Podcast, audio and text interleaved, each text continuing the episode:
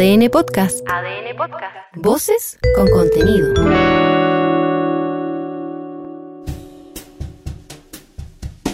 ADN Podcast presenta Cuatro Ojos, un libro que se puede escuchar en un podcast que se puede leer, con Pancho Moat y Marcela Aguilar.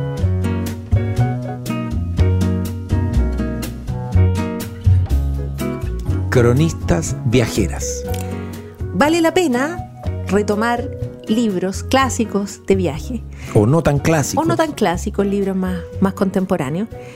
Porque la crónica de viajes, Pancho, el- la literatura de viajes es un género muy noble, es un género que viene de antiguo y, mm, y que tiene muy buenos exponentes en, en distintos continentes y también aquí en Sudamérica. eh, y, y ahí tenemos, ahí te veo con un libro gordo de, No, no, no, sí, sí, de, pero de tranquilo. una de nuestras cronistas favoritas. Sí, de, de la gran escritora argentina Eve Uhart. Pero, pero perdona, Marcela, no nos están viendo quienes escuchan este capítulo de Cuatro Ojos, pero encima de la mesa de nuestro estudio de grabación alcanzo a contabilizar siete volúmenes. Uno de ellos lo tienes abierto, Mujeres que viajan solas. Tú eres autora, además, en ese libro, de una En- crónica. Entre muchas otras cronistas. Nombra, nombra. Este sí, es un libro que, que recopila relatos de viaje Sí. de, de diversas autoras eh, en español. María José Viera Gallo, Josefina Licitra, eh, Sabine Drisdale. Sí. Está también eh, Cecilia García Huidobro. Gabriela Wiener, eh, Lina Meruane. Ya. Y, mm, y es un libro que eh, es una selección de textos que alguna vez eh, aparecieron en la revista del domingo del Mercurio, pero también hay otros textos inéditos, textos que son eh, escritos solo para, para este libro. Y algunas de estas autoras, por ejemplo, eh, Lina Meruane, Andrea Jeftanovich, son autoras que alguna vez publicaron cuando tú estabas en la revista del domingo. Así es. Y, mm, por ejemplo, en el caso de Lina Meruane, ella eh, ha recreado sus viajes de regreso a Palestina. Sí. Que son viajes, no estamos hablando de viajes turísticos, estamos No. hablando de, de viajes que, que son también una búsqueda de los orígenes, Sí. una, una manera de entender eh, de dónde vienen tu, de dónde viene tu familia, de dónde vienen tus costumbres. El, Y- el primer volumen de eso que recuerdo de Lina Meruane, Volverse Palestina, Sí. es un libro muy lindo. Es precioso y es un libro que en el que ella eh, emprende este viaje eh, buscando sus orígenes eh, en un territorio que está, bueno, ya sabemos, eh, completamente hoy día devastado por, por la guerra. Y, mm, y ella cuando visita este lugar eh, se encuentra con eh, rincones de una familia que, que, como tantas, fue una familia que emigró a Chile y que construyó su vida acá, pero que tiene estos recuerdos teñidos por la nostalgia de, de lugares que son, cuando ella los visita, son lugares pol- polvorientos, lugares así como muy... un, un poquito como, como abandonados o mal, mal tenidos por, por supuesto, por todo lo que ha, lo que ha ocurrido en, en ese territorio. Mm, otra escritora chilena, que es Andrea Jeftanovich, ella también ha hecho, ha hecho varios recorridos eh, buscando eh, distintos eh, objetivos, digamos. Ella tiene un libro que se llama Destinos Errantes y que recopila algunas de estas historias y que son historias que también eh, vuelven a territorios como eh, Croacia, por ejemplo. Eh, ella también va a Estados Unidos, busca como el, el estilo como más universitario allá.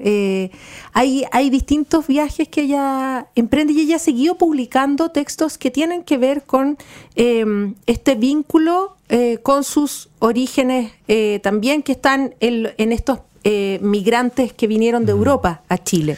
Mencionaste a una cronista argentina que, que me gusta mucho, Josefina Licitra. ¿Cuál es el texto que, que seleccionaron en Mujeres que viajan solas? ¿Lo recuerda? En este está eh, un texto de ella que se llama Chiapas, mi viaje iniciático. Vale. Tú la conoces bastante, eh, tanto personal como, como autora, ¿no?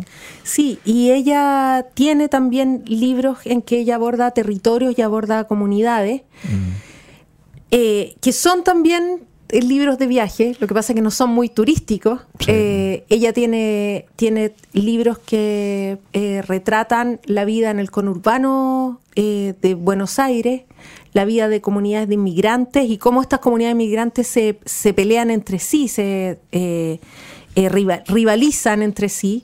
Lo que es muy curioso porque como que hay al parecer como una jerarquía de, de quién llegó primero y quién, quién está como mejor posicionado socialmente, incluso en un, en un mundo donde todos en realidad, eh, digamos, sufren de muchas carencias. Ella tiene mm, eh, ese libro que se llama Los Otros y tiene eh, un libro sobre Picuán que se llama como El Agua Mala, que también tiene que ver con, con estos mundos que son como marginados, que aparecen poco en, en las noticias y, y poco son historias que están poco contadas.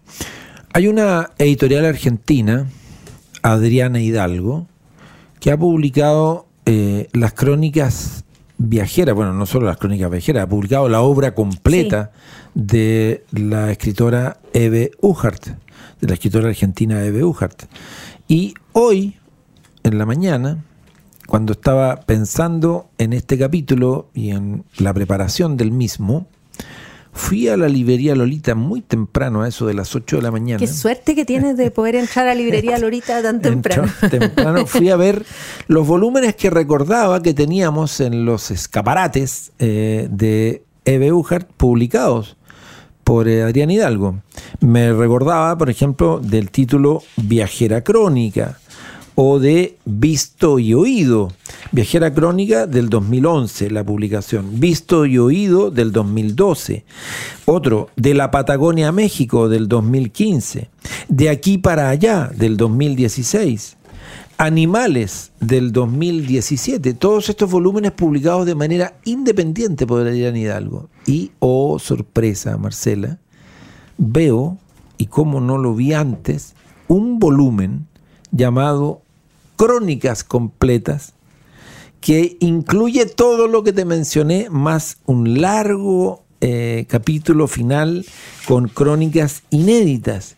Y dije, oh, este libro debo adquirirlo, no solo para nuestro cuatro ojos de crónicas viajeras, cronistas viajeras, sino porque Eve Uhart es de esas autoras que siempre quieres tener cerca. Es muy divertida además. Tiene humor, tiene, tiene una originalidad en la mirada, como que posa los ojos, no en cosas descabelladas, sino incluso en cosas muy cotidianas del, del día a día, pero siempre te sorprende. Oye, tiene una que es sobre eh, un eh, torneo, como un campeonato de gimnasia. Al que, va, al que van como por el colegio, va ¿Un- como una un delegación. o una crónica? No, una crónica, es Ah, un relato, es un viaje, eh, pero un viaje de, de cuando era más joven, digamos. Ah. Eh, y es muy divertido porque es toda esta como vida de provincia con, no sé, lo- los himnos y las banderas y, y eso de que había que, que tratar de representar de la mejor manera posible a tu provincia. Tú sabes que hay algo bien bonito en, en Eve Uhart. Nos detenemos en ella porque de verdad es como una autora in- infinita. ¿eh?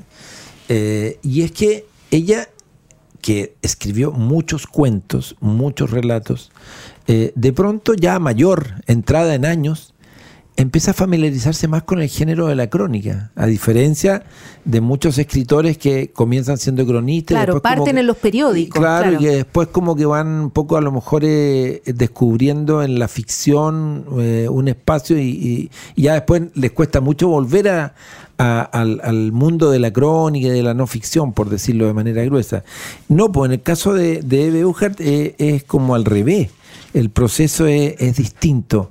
Y una de las gracias de estas crónicas completas que publicó Adrián Hidalgo es un prólogo de Mariana Enríquez, que se ha especializado en el último tiempo en escribir prólogos de algunos libros. No, pero de verdad. Es que yo creo que le piden mucho. Eh, sí, po- sí. pero está ahí que tan re bueno. Este prólogo que hace de Beucher, que es una escritora a la que ella realmente admira, pero además que le gusta leer y le gusta, por lo tanto, pensar sobre los mecanismos que emplea Beucher como escritora, es algo parecido me pasó cuando leí hace poco su prólogo de Mariana Enrique sobre Juan Forn, a propósito, ¿no es cierto?, del Yo recordaré por usted, la última edición que saca Seix Barral, tiene un prólogo de Mariana Enrique y el prólogo la verdad es muy bueno porque además Juan Fon fue un, editor muy importante en su formación como escritora. Pero acá tenemos a una escritora, Eve Uchart, que es muy importante en la formación de Mariana Enrique también como escritora, pero es una escritora que de verdad vale mucho la pena leer. Y a propósito de cronistas viajeras, te leo el comienzo, una parte del comienzo del prólogo. Dice, una guía de turismo de un pueblo de la provincia de Buenos Aires guía a Eve Ujart por las salas de una casa de campo. Describe el clima y la fauna de la zona, reparte un librito de historia local. Eve Anota con lápiz, el cuaderno cerca de la cara, la atención firme aunque su mirada parezca dispersa, porque es tan curiosa que quiere verlo todo. Una vez finalizado el recorrido, agradece efusiva. Cuando sale de la casa, de esta casa de campo donde había una guía de turismo, tiene un solo comentario. ¿Escucharon cómo se refirió a los indígenas? Dijo que eran indios totalmente mansos y lo remarca con cursiva. Esa escena que ocurrió hacia, mil, hacia 2004 durante un encuentro literario, resume el tipo de cronista que fue Eve Uhart. Ella lo explica en su primer libro de no ficción, Viajera Crónica, comillas. Nací en un pueblo lo que decías tú, ¿no es cierto? Me gustan los pueblos. Me resulta más difícil trabajar una ciudad grande, me encanta trabajar una ciudad grande. Los pueblos chicos son abarcables, me parecen literarios y además van con mi personalidad. Como persona y como escritora, no soy campesina, ni citadina ni conurbana, soy suburbana. Me encanta, sí, eh, como esa sencillez con la que aborda todos estos encargos o sencillez que no debe confundirse con eh, como simpleza en la mirada, porque hay una capa, digamos, que uno puede ir escarbando. Pero claro, es como, como que aquí no hay, esto es cero glamour, digamos. Sí, sí. Oye, yo te quiero mm, mencionar un par de autoras más. Eh, una que es Alma Guillermo Prieto, eh, ah, que, que, ella es una cronista mexicana que publicó o ha publicado gran parte de su obra en Estados Unidos, en inglés, eh, en revistas de, esto que se llama como periodismo literario. Y ella tiene varios libros que abordan em, fenómenos eh, que ocurren en Centroamérica, en Latinoamérica. Tiene un libro sobre La Habana, ¿verdad? Que en español es La Habana en el espejo, creo. Eh, y tiene este libro que se llama Despachos desde Latinoamérica, que es una serie como de eh, relatos de ella, uno, uno, diría como más bien periodísticos, pero que tienen una mirada de autora que los hace ser más atemporales también. ¿Qué distingue, Marcela, a una buena cronista? La eh, mirada. La mirada, ¿no? La mirada. Sabes que yo, yo creo que en, en, un mundo además como en el que vivimos, en que parece que todo estuviera ya descubierto, mm. visitado, explorado. Eh, lo único distinto que puede aportar un autor o una autora es, lo que lleva adentro, pues, las ideas que tiene, los recuerdos que tiene. La mitad de una crónica son esas imágenes, es el, cine, son los libros, es la música, es lo que te imaginas de un lugar. Eh, y yo te diría que ahí también hay, hay otra gran, gran cronista que a mí me gusta mucho que se llama Jan Morris, que es una inglesa eh, Jan Morris tiene una historia espectacular porque eh, se llamaba James Morris en su origen. Ya, correcto. Eh, y mm, de hecho, como periodista, cubrió para el Times de Londres el ascenso al monte Everest de Sir Edmund Hillary. Él fue el que despachó la noticia. Y después de muchas vueltas de la vida, se hizo una operación en Marruecos y, se convirtió en, en Jan, eh, pero eso es más bien como una anécdota de, su historia, porque lo importante es que eh, construyó una carrera espectacular como, como gran cronista de lugares. Entonces ella tiene un libro precioso, por ejemplo, sobre Venecia, porque ella se fue a instalar un año a vivir en Venecia, entonces ella conoce la ciudad de una manera muy distinta de como la, la conocemos quienes la hemos visitado, no sé, uno, dos días, tres días en, dentro de un circuito. Ella estuvo ahí, conoció cómo vivían las personas de la ciudad, los secretos de la ciudad, la vida cotidiana. Pero ese libro no solo tiene ese retrato de lo cotidiano, sino que también tiene la historia de la ciudad. Ella se documenta, eh, busca en, libros, en, archivos, eh, y va reconstruyendo esta historia como majestuosa de una ciudad que en realidad uno ve hoy día que se está hundiendo literalmente. Em, pero ella la, cuenta como con el cariño de alguien que ha vivido ahí, que se siente como un poquito parte de ese lugar. Y así como eso tiene, tiene libros de otros lugares, eh, digamos que tienen que ver también con esto que se llamó alguna vez el Imperio Británico. Em, entonces es una cronista muy como documentada como con mucha información, pero muy grata también como narradora, como muy cercana, eh, divertida también. Y, yo creo que eso es súper importante a la hora de contar esta historia, que no sean simplemente recorridos por lugares, no, no, no son audioguías, digamos, son, tienen que ser historias, tiene que haber sentido en, esos relatos. Estaba pensando, eh, hoy día también en la mañana, eh, me mandaron, o sí, no sé si me mandaron, es la palabra correcta, pero apareció en, en, una de las redes, creo que en Instagram, un archivo sobre Juan Rulfo, Juan Rulfo ya mayor, el gran escritor mexicano, contando algo sobre como la fuerza poética del habla de los campesinos del interior de Jalisco. Eh, y en esa entrevista que le están haciendo, que creo que es una entrevista por televisión, porque está la imagen ahí, ¿no es cierto? Rulfo va diciendo que él eh, comenzó como escritor, bueno, estudió literatura eh, en la universidad, pero al rato eh, se retiró porque se aburría profundamente, porque le daban a leer autores de la tradición mexicana que no le interesaban nada, y entonces querían leer otras cosas.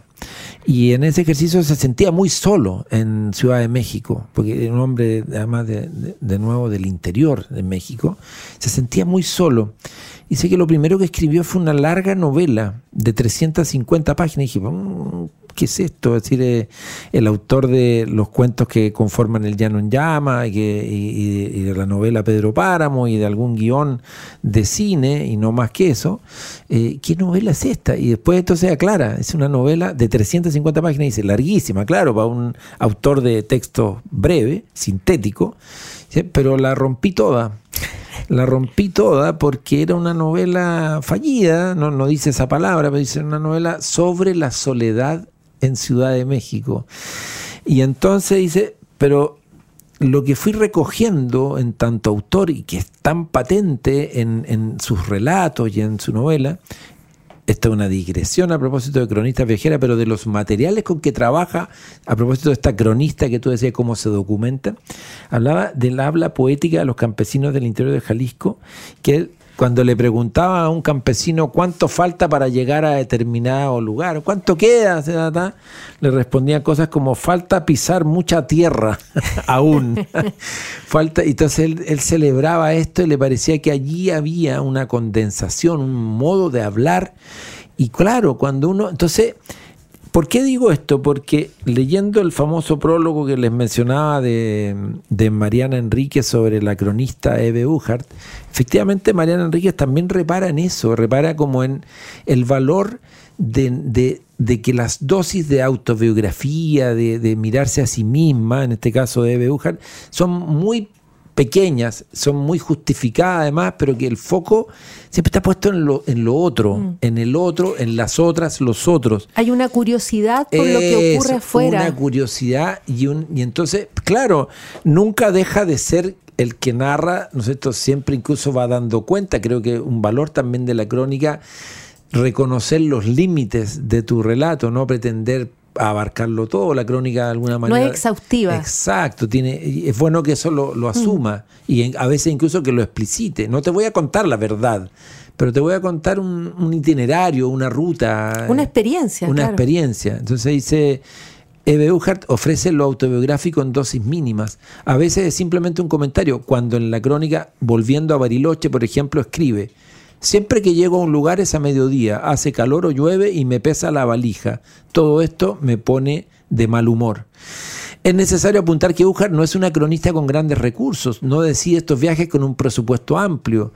Eso es muy interesante. ¿En qué contexto se dan esas mm. crónicas? En ocasiones, dice Mariana Enrique, llega a los lugares invitada por una feria del libro o un encuentro de escritores o alguna charla universitaria. Ella deja constancia de esta invitación no solo para agradecer al anfitrión, sino para subrayar que estamos frente a una cronista precarizada. Eso es muy interesante, ¿no? Es decir, ese, ese, ese cronista, esa cronista en este caso, a propósito de cronistas viajeras, que no va, digamos, a hoteles eh, cinco estrellas y que de hecho le molesta, le incomodaría muchísimo ir a esos hoteles porque la sacan de su del entorno donde se siente Qué como. Le gusta ir a hoteles dignos, que estén bien, pero no demasiado bien. Pero es como la anti-influencer. En vez de mostrar lugares así como eh, súper, eh, no sé, exclusivos y todos glamorosos, es como que ella va al pueblo, camino de tierra, llega en el, en el bus, en el bus interprovincial. Claro, exacto. Y, y, a propósito, Marcela, lo que decía recién de mm, la mirada, el valor de la mirada, ¿qué otro elemento o rasgo, según tú, que eres una experta en este tema. No, no, no, no. Sí, estudiosa de estas materias, perdóname, con libros publicados. Eh, ¿Crees tú que caracteriza a la cronista viajera que a ti al menos más te interesa relevar? Oye, es que yo elegí hablar de cronistas viajeras y te convencí. A propósito, yo sé, yo sé que usé el argumento de Eve Uhart, que siempre ayuda contigo. Sí, eh, porque, caí rendido. No, porque, porque eh, hay menos cronistas mujeres eh, cronistas de viajes que hombres, por, por razones súper como pedestres, porque, porque es más difícil viajar sola, porque siempre te advierten que viajar sola es, peligroso. Es una tendencia que está eh, cambiando radicalmente. Por, supuesto, eh, pero también está este tema de, de, viajar, de buscar una amiga, viajar con una amiga. Y también hay, hay lugares del mundo donde es más difícil moverse, creo yo. o sea, hay un tipo de viaje, hay, ciertas sociedades. Más amenazas, digamos. Sí, y donde tampoco se te, la gente se te abre tan fácilmente. Pero claro, lo que pasa con Eve Uhart, que yo valoro mucho también en ella como cronista, es que ella, ella tiene esta figura, ella es como una señora que se va de viaje. Y algo pasa, algo pasa como, eh, como a cierta edad en que tú también eh, adquieres como una cierta autoridad de, la experiencia, de la edad. La vejez. Entonces, ella, ella cuando la llega sabiduría. claro, eh, no, y es una señora, es tratada como señora. Y por lo mismo me parece más como también ¿cómo diría uno? Encomiable el esfuerzo que, han hecho cronistas eh, como, no sé, Carolina Raimunde, suponte que, ella es eh, argentina, que ya tiene eh, un libro muy bonito que es sobre viajes caminando. Em, y cuando uno piensa, bueno, es difícil, hay lugares a los que es difícil llegar sola, hay los que es difícil llegar caminando, eh, hay que sobreponerse como a muchos temores también de uno, como fantasía de uno, de pucha, me puede pasar, me pueden pasar cosas. Em, y ella, ella viaja sola y em, cómoda con esa soledad, que yo creo que eso también es súper, alcanzar ese momento también es, es un logro. Viajeras cronistas aquí en Cuatro Ojos. ADN Podcast presentó Cuatro Ojos. Libros que se hacen escuchar en un podcast que se puede leer. Con Pancho Moat y Marcela Aguilar.